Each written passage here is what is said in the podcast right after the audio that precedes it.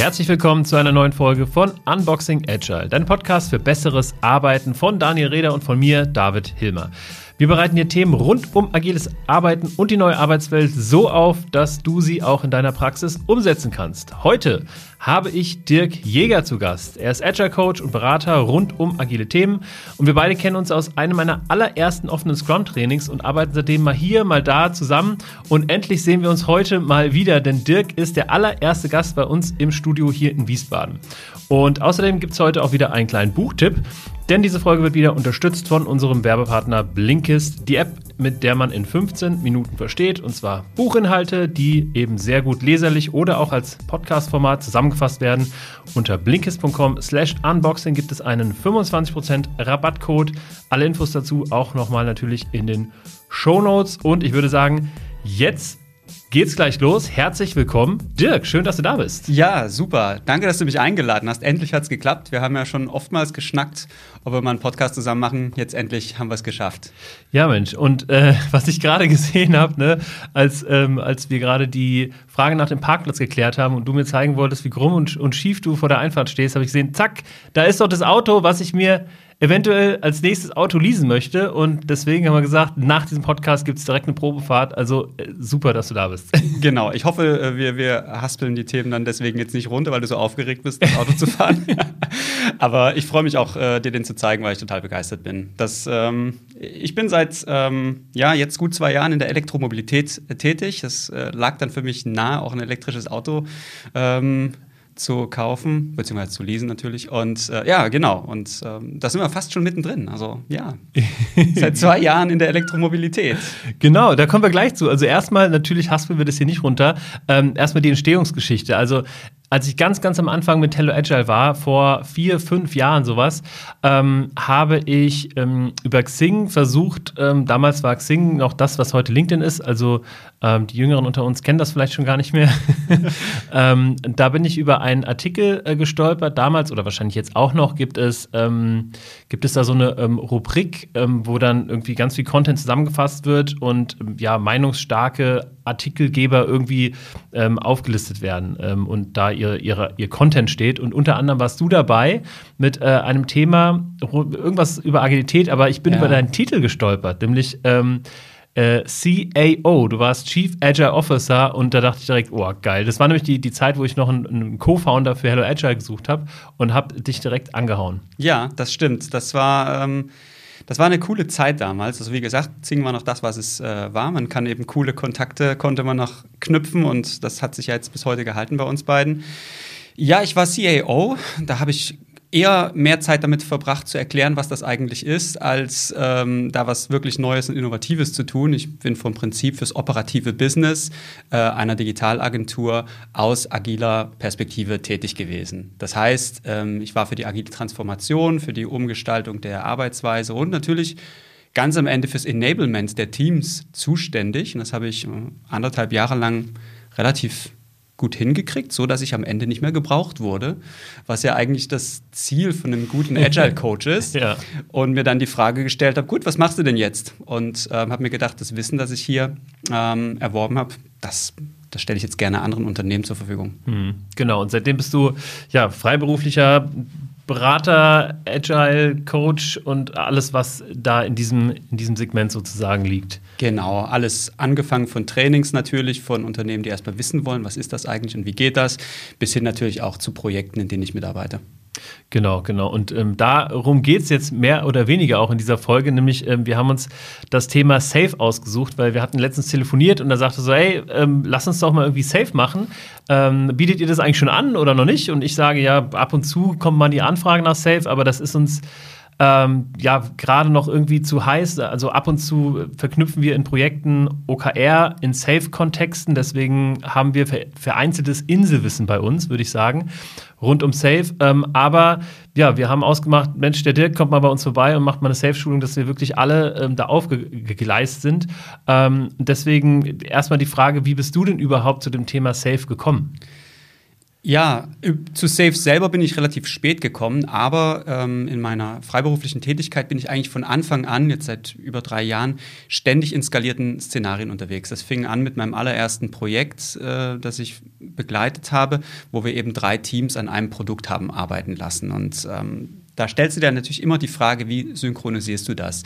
Wie kriegst du das Backlog so hin, dass am Ende trotzdem ein, ein Inkrement geliefert werden kann? Also das ist eigentlich die Kernfrage von der ganzen Skalierungsgeschichte bis hin natürlich zu organisatorischen Themen. Wie machst du das mit, mit, mit einem Review dann von, von drei Teams? Oder äh, wie, wie geht das mit, mit einem Backlog-Refinement? Wie teilst du, wie teilst du Capabilities oder eben äh, Deliverables auf zwischen den Teams? Die Fragen haben sich halt immer gestellt. Und ähm, ich bin dann am Anfang des, äh, weiß gar nicht, am Anfang der Corona-Zeit war das, bin ich ähm, in, in, die Elektromobilität gerutscht, äh, bei einem großen Energieversorger aus dem äh, Ruhrgebiet, die eben tatsächlich nach Safe gearbeitet haben. Da fing das an, für mich interessant zu werden. Und ähm, ich wollte dann einfach auch mehr wissen und habe gesagt, gut, jetzt äh, gehe ich da tiefer rein und bin jetzt tatsächlich seit einiger Zeit frisch gebackener Safe Program Consultant. Wow, okay. Und da, da kommen wir direkt zu der Frage, die ich unbedingt beantwortet haben möchte. Nämlich, also Safe grundsätzlich, okay, weiß ich. Scaled Agile Framework. Ähm, aber es gibt innerhalb, also wenn man sich mal äh, anfängt irgendwie auseinanderzusetzen mit dem Thema Safe, dann kommen direkt irgendwie 400, also gefühlt 400 verschiedene Zertifizierungstitel und was es da nicht alles gibt rund um diese, ähm, dieses Framework. Äh, kannst du einmal Licht in den Dschungel geben äh, oder bringen, was, was es da für Zertifikate gibt überhaupt ja. erstmal? Ja, ähm, die Zertifikate sind in der Regel rollenspezifisch. Das heißt, wir haben natürlich Zertifikate für den Safe Scrum Master, Product Owner. Ähm, das begehrteste Zertifikat im Safe-Bereich ist erstmal das sogenannte Safe Agilist. Das ist also der Einstieg. Ich habe einen Überblick über das, was Safe ist, auf den verschiedenen Ebenen und kann damit eigentlich sehr sicher im Safe-Umfeld arbeiten. Allerdings geht das dann noch weiter bis in die Richtung, dass äh, Developers äh, eigene Zertifikate erlangen können. Wen das interessiert, ähm, es gibt auf der Website von Safe ähm, scaledagileFramework.com gibt es die sogenannte Safe Implementation Roadmap zu sehen. Hm, okay. Da wird auch, äh, gibt es auch eine klare Empfehlung, in welcher Reihenfolge bestimmte Schulungen oder Zertifikate für diese große Ansammlung von Menschen, die da zusammenarbeiten soll, hm. abgelegt werden sollen. Und wie viel Rollen gibt es da oder wie viele Zertifikate gibt es da so insgesamt so über den Daumen gepeilt oder? Das müsste ich jetzt schätzen auch. ja. Das müsste ich tatsächlich schätzen. Ich denke, es sind um die zehn. Okay, okay. Und ja. ist Safe an sich eine Organisation, so wie Scrum.org oder Scrum Alliance, ähm, die das dann anbietet? Ja, genau. Die, das Unternehmen heißt Scaled Agile. Ja, okay. Und ähm, die bieten natürlich äh, die, die Zertifikate an, die man ähnlich wie bei Scrum.org ähm, dort bucht und natürlich auch äh, lizenzieren muss. Mhm. Was allerdings äh, Scaled Agile einzigartig macht, ist die phänomenale, gut gefütterte Wissensdatenbank. Du findest okay. wirklich zu jedem Thema von ähm, Delivery über ähm, Value Stream Mapping, was auch immer dich interessiert, findest du hervorragende ähm, Artikel und Videos. Okay, okay. Ja, und, und da sind wir eigentlich schon beim nächsten Thema, ne? Du hast es schon angesprochen, irgendwie Value Stream Map oder mhm. also es gibt sehr, sehr viele Begriffe ja. in meinen Scrum-Trainings. Ähm, wenn wir über skalierte Agilität sprechen oder skalierte Scrum, spreche ich auch mal safe an und sage, das ist sehr groß und zeige da so ein Schaubild. Aber ehrlich gesagt, viel tiefer drin bin ich nicht in dem Thema. Ist es äh, möglich aus deiner Perspektive, dass man ein Bild aufzeichnet, was die Zuhörer ähm, verstehen, wo man danach sagt, ah, okay, jetzt weiß ich, worum es ungefähr bei, bei Safe geht und was da alles so drin ist. Ja, das, das geht. Also man kann zuerst einmal äh, ganz unten anfangen und das Schöne an Safe ist, dass es eben in verschiedene Level gegliedert ist. Das heißt, mhm. es gibt ein Level, der nennt sich Safe Essential und der ist grundsätzlich ähm, der, der Einstiegsbereich. Also Safe äh, empfiehlt auch mit Safe Essential zu starten, wenn man im Unternehmen äh, agil skalieren möchte. Und das ist gewissermaßen die unterste Teamebene. Bis in der vorigen Safe-Version hieß das noch Programmebene, das hat man jetzt mittlerweile zusammengefasst. Worum geht es da?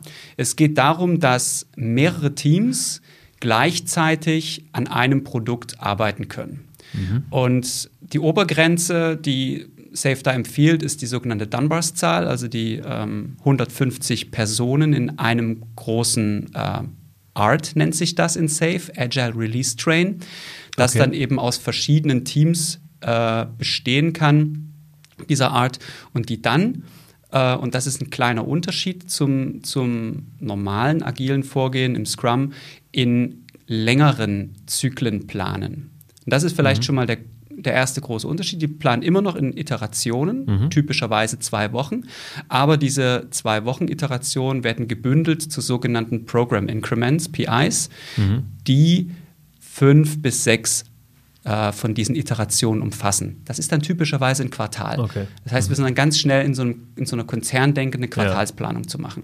Okay, das heißt also, dann hat man eigentlich, ähm, um jetzt irgendwie beim agilen Vokabular zu bleiben, so eine Art Flight Levels, dass man halt auf einer, auf einer Teamsicht ähm, ja, die ganz normalen Scrum-Zyklen hat oder auch vielleicht andere Frameworks. Ich nehme an, die sind dann auch erlaubt, aber auf einer oberübergeordneten Ebene gibt es dann gewisse äh, oder nochmal ein übergeordnetes Framework, um das zu synchronisieren.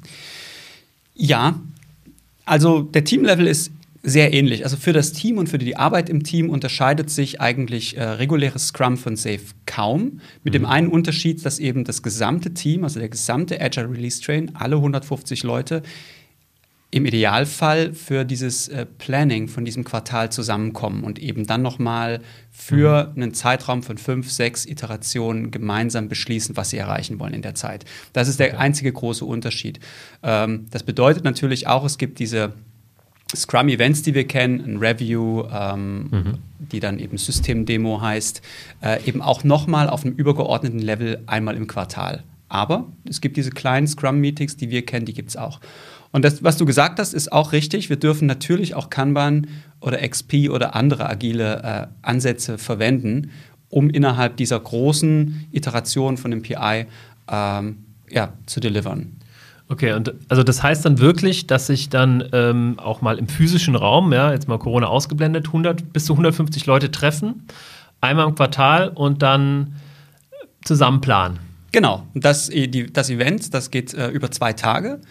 Ähm, und da hilft Safe einfach wahnsinnig, dass eben so ein gewaltiges Meeting mit so vielen Leuten sehr gut durchstrukturiert ist und ähm, ganz, ganz klare Agenden hat, ähm, mit, mit der Möglichkeit, die Planung auch nochmal zu revidieren, wenn wir feststellen, wir haben Schwierigkeiten oder Risiken, die wir äh, gegebenenfalls mitigieren müssen, sodass eben am Ende von diesen, von diesen zwei Tagen Planung dann ein sogenanntes Confidence Vote an dem alle Teams ja. äh, teilnehmen, stattfindet, wo die Teams sagen, wir sind relativ sicher, dass das, was wir uns vorgenommen haben, zu leisten ist. Ich, äh, ich google gerade nebenbei, denn tatsächlich ähm, fällt mir da ein Video ein, das wir manchmal zeigen, ähm, in OKR-Trainings tatsächlich. Und zwar ist das die Schlachtplan-Konferenz. Ähm, also das, das Video, ihr müsst mal schauen auf YouTube nach Schlachtplan-Konferenz. Ähm, das ist ein Video von der LV 1871, das ist eine ähm, Versicherung. Und da wird irgendwie in einem drei Minüter äh, mal gezeigt, wie sowas aussieht. Und ähm, das ist nämlich in der Tat dieses, dieses große Meeting, wo dann am Ende dieses Confidence Vote ist und dann jeder zeigen kann, okay, mit welcher Wahrscheinlichkeit glauben wir denn, dass am Ende das dann auch erreicht sein wird. Ja. Ja. Okay, okay, das heißt dann, ja, und ähm, aber online funktioniert das dann natürlich auch mit 150 Personen. Wa wahrscheinlich äh, weniger gut, kann ich mir vorstellen. Also, wir kennen ja alle mittlerweile die Drawbacks, die es gibt im, Ja. im, im Online-Arbeiten. Aber ja, natürlich macht man das dann eben ähm, auch online heutzutage. Da gibt es auch witzigerweise äh, eigene Tools mittlerweile, die Safe dafür äh, zur Verfügung stellt, um solche Dinge eben hinzubekommen. Mhm. Okay, und, und gibt es da noch eine, ähm, eine weitere Ebene? Also ich habe jetzt, wie gesagt, verstanden, es gibt einmal auf Teamebene, viele, viele Teams arbeiten irgendwie zusammen, werden synchronisiert, ähm, Abhängigkeiten werden gelöst, Themen werden besprochen, es Ja. wird geplant in diesem äh, Quartals-Meeting. und haben wir da noch irgendwelche ja, Ebenen oder große Elementblöcke, die dazukommen? Ja, wir haben noch äh, dann darüber einen großen Block, das ist der sogenannte Solution Level. Also da geht es dann um konkrete, also um, um größere Lösungen, die dann eben aus mehreren Agile Release Trains zusammengebaut sind. Und nochmal darüber gibt es einen sogenannten Enterprise äh, Level ähm, beziehungsweise Portfolio Level, wo wir eben wirklich äh, die, die ganzen Portfolios managen. Um das vielleicht ein bisschen vereinfacht darzustellen. Stell dir vor, du bist Microsoft. dann hast du ganz, ganz viele verschiedene ähm, Produkte, nämlich du hast äh, Dynamics AX, du hast äh, Microsoft Windows, du hast sowas wie eine Office Suite. Ja? Mhm. Und auf diesem Level wird dann geplant und dann hast du für ein einzelnes dieser Produkte, beispielsweise die Office Suite, hast du dann ja ähm, die verschiedenen Solutions, beispielsweise mhm. Excel, PowerPoint, äh, Word. Mhm. Und diese beispielsweise, Word wird ja wahrscheinlich nicht von einem Team mhm. äh, ähm, entwickelt. Das wird dann beispielsweise in so einem Agile Release Train ähm, okay. äh, mit mehreren Teams ein Produkt entwickelt. Ich kann dir nicht sagen, ob Microsoft das jetzt ganz genauso macht, ja, aber es veranschaulicht, glaube ich, so ein bisschen, ja, wie ein voll. Unternehmen sein, sein Portfolio runterbricht auf Solutions und auf äh, Agile Release Trains. Okay, okay, verstehe. Und jetzt dann ähm, die Frage, der du dich natürlich stellen musst, ähm, ist das denn dann auch wirklich noch agil oder ist das schon Konzern? ähm also ganz häufig hört man, ähm, wenn man, wenn man am, am, am äh, Feierabendbier mit anderen Coaches spricht und im Chit-Chat drüber quatscht, hört man, ja, das ist ja viel zu starr, das ist ja viel zu rigide, mhm. das ist überhaupt nicht mehr agil. Ich sehe das ein bisschen differenzierter. Also zum, zum allerersten Mal überhaupt in irgendeiner Form agil und äh, mit, mit Fokus auf Auslieferung arbeiten zu wollen, ist ja schon mal ein Fortschritt. Das ist ja schon mal besser als ähm, gar nicht agil zu sein. Das ist schon mal der eine Punkt. Der zweite Punkt ist der, äh, Safe verstellt sich selbst auch als ein zweites Betriebssystem für Konzerne. Es wird in großen Konzernen immer natürlich sowas wie die Functional Hierarchy geben, also die funktionale Hierarchie, die wir einfach haben. Mhm. Aber Safe stellt eben ein zweites Betriebssystem zur Verfügung, um ein agiles Liefermindset äh, zu etablieren. Und das finde ich ist auf jeden Fall schon mal agil. Darüber hinaus sieht sich Safe natürlich auch bestimmten Werten verpflichtet, die allesamt aus der agilen Welt ähm, entlehnt sind. Also Safe hat bestimmte Core Values, wie zum Beispiel, dass die Qualität indiskutabel ist oder dass Transparenz ein wichtiges Element mhm. ist oder Alignment geschehen muss. Und dann verpflichtet sich Safe eben auch noch etwas, das sie Lean Agile Mindset nennen. Also etwas, was sowohl Elemente aus Lean, aber eben auch aus der agilen Welt in, in einem Mindset vereint. Ähm, und das sind vom Prinzip sind das drei Dinge. Das ist einmal das sogenannte House of Lean. Mhm. Ganz klar, wie kann man Lean arbeiten und produzieren, aber eben auch das agile Manifest gehört dazu und etwas, das sich ähm, Growth Mindset nennt. Also ein okay. Mindset, eine Haltung, die auf Wachstum und Selbstoptimierung ausgelegt ist. Mhm. Okay, okay. Wir haben ja im Vorfeld schon mal drüber gesprochen und jetzt ist genau die richtige Stelle, um ähm, den Buchtipp ähm, dieser Folge mal zu besprechen. Denn ich habe dich gefragt, Mensch, Dirk, ähm, gibt es denn irgendein Buch, was, ähm, was, über was wir sprechen können, äh, was es dann auch bei Blinkist gibt? Und äh, da wurden wir gleich fündig, weil du hast gesagt, Mensch, das ist doch der perfekte Aufhänger eigentlich. Und zwar, ähm, und jetzt eben, ja, kommt die Blinkist-Einblendung sozusagen äh, von Carol Drake Selbstbild. Das würdest du empfehlen? Du hast es als Buch gelesen und ich habe gesehen, das gibt es auch auf Blinkist. Das heißt, ich werde es mir im Nachgang auf jeden Fall mal reinblinken wenn man das so sagen kann. ja, ich kann es uneingeschränkt empfehlen. Für mich war es eine Offenbarung. Ähm, ich glaube auch, dass der, der äh, Linkist-Beitrag dazu sehr erhellend ist. Das gesamte Buch besteht dann aus vielen Ball Fallbeispielen, die man wahrscheinlich mhm. gar nicht braucht, um das Konzept hinter dem äh, Growth Mindset zu verstehen. Ähm, ich will nicht zu viel verraten ähm, über das, was ähm, mit dem Mindset verbunden ist, aber für mich war es tatsächlich eine Offenbarung, nochmal über mich, mein eigenes Handeln nachzudenken und äh, tatsächlich eben auch mein eigenes Mindset, meine eigene Haltung auf Wachstum und Lernen neu auszurichten. Super. Also von daher ähm, schaut euch mal das äh, Buch von Carol Dweck äh, Selbstbild an. Ähm, zum Beispiel auf Blinkist. Ich habe es hier gerade offen, habe es mir ähm, in meine Lesezeichen gepackt und werde das hören. Ähm, ja, weiter geht's und zwar mit der nächsten Frage, die mir unter den Nägeln brennt, nämlich was ist denn eigentlich mit der Implementierung? Also jetzt hast du da irgendwie drei, vier, fünf, sechs Scrum-Teams oder mhm. Teams generell. Die einen arbeiten mit Scrum, die anderen irgendwie mit Kanban, die nächsten haben sich irgendwas zusammengewurschtelt, mit dem die arbeiten und dann äh, merkt man, irgendwie klappt das nicht mehr. Die sind irgendwie, können sich nicht richtig synchronisieren, haben tausend Abhängigkeiten, es wird nicht richtig kommuniziert. Wir brauchen jetzt Safe. Und dann? Und dann. Ähm, um Safe zu implementieren, das kann man sich wahrscheinlich schon an allen äh, fünf Fingern oder vielleicht sogar zehn Fingern abzählen. Das äh, geht natürlich nicht von heute auf morgen und das geht auch natürlich nicht ohne Hilfe, das ist mhm. klar. Wir haben es mit einem extrem gut durchdachten ähm, Framework zu tun, das ganz viele von diesen Herausforderungen, die du gerade genannt hast, adressiert. Und das geht natürlich nicht, wenn man das ähm, nach Bauchgefühl macht, das ist klar. Deswegen bietet Safe eine sogenannte Implementation Roadmap an, also eine Roadmap, wie kann ich eigentlich Safe in einem Unternehmen implementieren. Ähm, das beginnt in der Regel damit, dass das Unternehmen erkennt, wir brauchen was. Das ist ja schon mal ähm, der, der wichtige Punkt, das nennen die den sogenannten Tipping Point, mhm. äh, an dem das Ganze kippt. Und dann beginnt eigentlich die, die Journey damit, dass man versucht, ein äh, Kompetenzcenter, äh, LACE heißt das, Lean Agile Competence Center, mhm. Center of Excellence, mhm. ähm, zu etablieren. Das ist gewissermaßen so ein Change-Team. Also ein Team, das ähm, diesen Change in einem Unternehmen begleitet und vorantreibt. Die arbeiten selbstverständlich auch agil. Und idealerweise sind die Leute natürlich ähm, in Safe bereits geschult, um zu wissen, was sie implementieren wollen. Und darüber ähm, bietet über diese Roadmap, die Safe äh, entworfen hat, dann Schritt für Schritt äh, ein Step nach dem anderen an, Wann wird das erste Team gegründet? Wie macht man das? Wie kann man diese Teams schulen? Wann wird ein Agile Release Train draus? Wie kommen wir dann in die erste, äh, in, in, in, die, in das erste PI? Und mhm. wie geht es von da an weiter?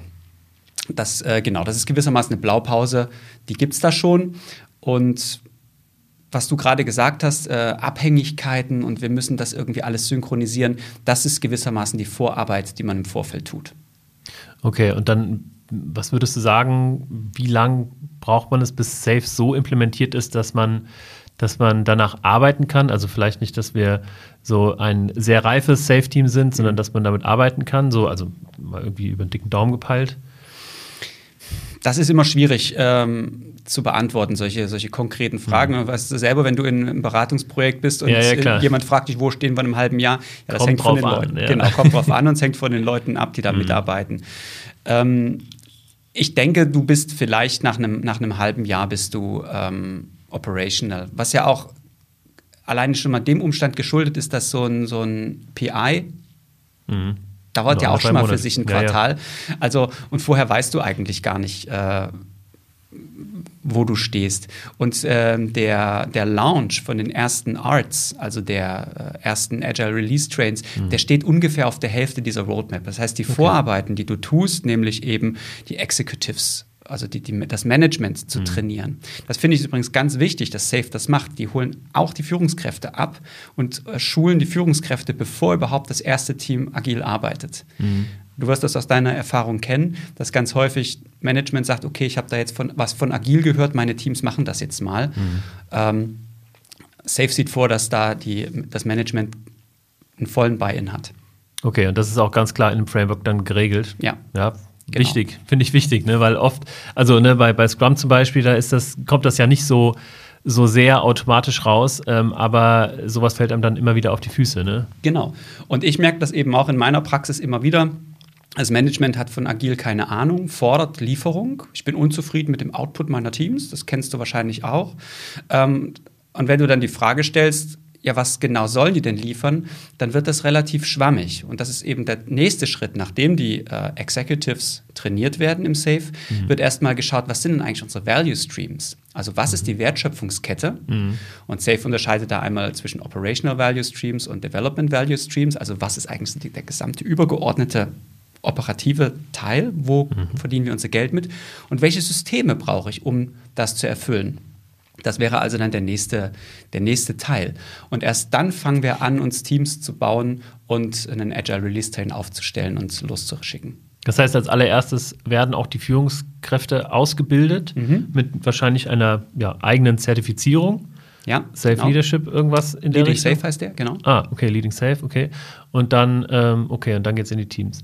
Okay, okay. Und, ähm, und welche, du, du hast ja jetzt ein paar also Zertifizierungen, kannst dadurch jetzt auch Trainings geben mhm. und du kannst wahrscheinlich nur bestimmte Trainings geben. Das ist richtig und das finde ich auch gut. Ja. Ähm, du musst als Trainer, um das trainieren zu dürfen, die Prüfung selbst bestehen. Das finde ich geil. Aha. Das heißt, ähm, wenn ich habe jetzt beispielsweise vor drei, vier Wochen ähm, das Kurs Delivery Enablement für Leading Safe gemacht. Mhm. Äh, das heißt nicht nur, dass du das Enablement hast und dann weißt, welche Schulungsunterlagen du verwendest, wie du das didaktisch aufbaust, sondern am Ende machst du auch nochmal die Prüfung selber, um zu zeigen, dass was ich schulen will, das kann ich auch. Mhm.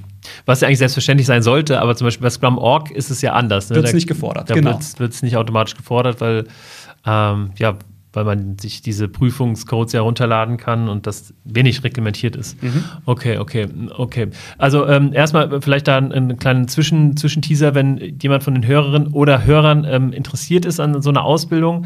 Äh, wir organisieren da gerade was mit dem Dirk zusammen, also meldet uns, äh, euch gerne bei uns. Ähm, und wenn ihr Dirks Stimme und Art sympathisch findet, ähm, so wie so wie wir hier, dann ähm, ja, ist das vielleicht was, äh, was für euch. Okay. Ähm, Gibt es, also wenn ich mich irgendwie jetzt mal so erinnere, Spotify, als das Thema hochkam, das wurde mhm. durch, durch diese YouTube-Videos aus meiner Sicht sehr bekannt und jeder redet nur vom, oder redete vom Spotify-Modell, mhm. ähm, weil halt Spotify ein konkreter Case war, bei dem es funktioniert hat und auch noch ein Case, der ja unheimlich skaliert hat. Mhm. Ähm, gibt es vergleichbare Cases mit, mit Safe, dass man sagt, keine Ahnung, also ich weiß jetzt zum Beispiel, dass äh, äh, DB Sistel, glaube ich, irgendwann mit Safe gearbeitet hat. Mhm. Und, ähm, aber das war irgendwie auch jetzt nicht so groß aufgehängt. Gibt es da was?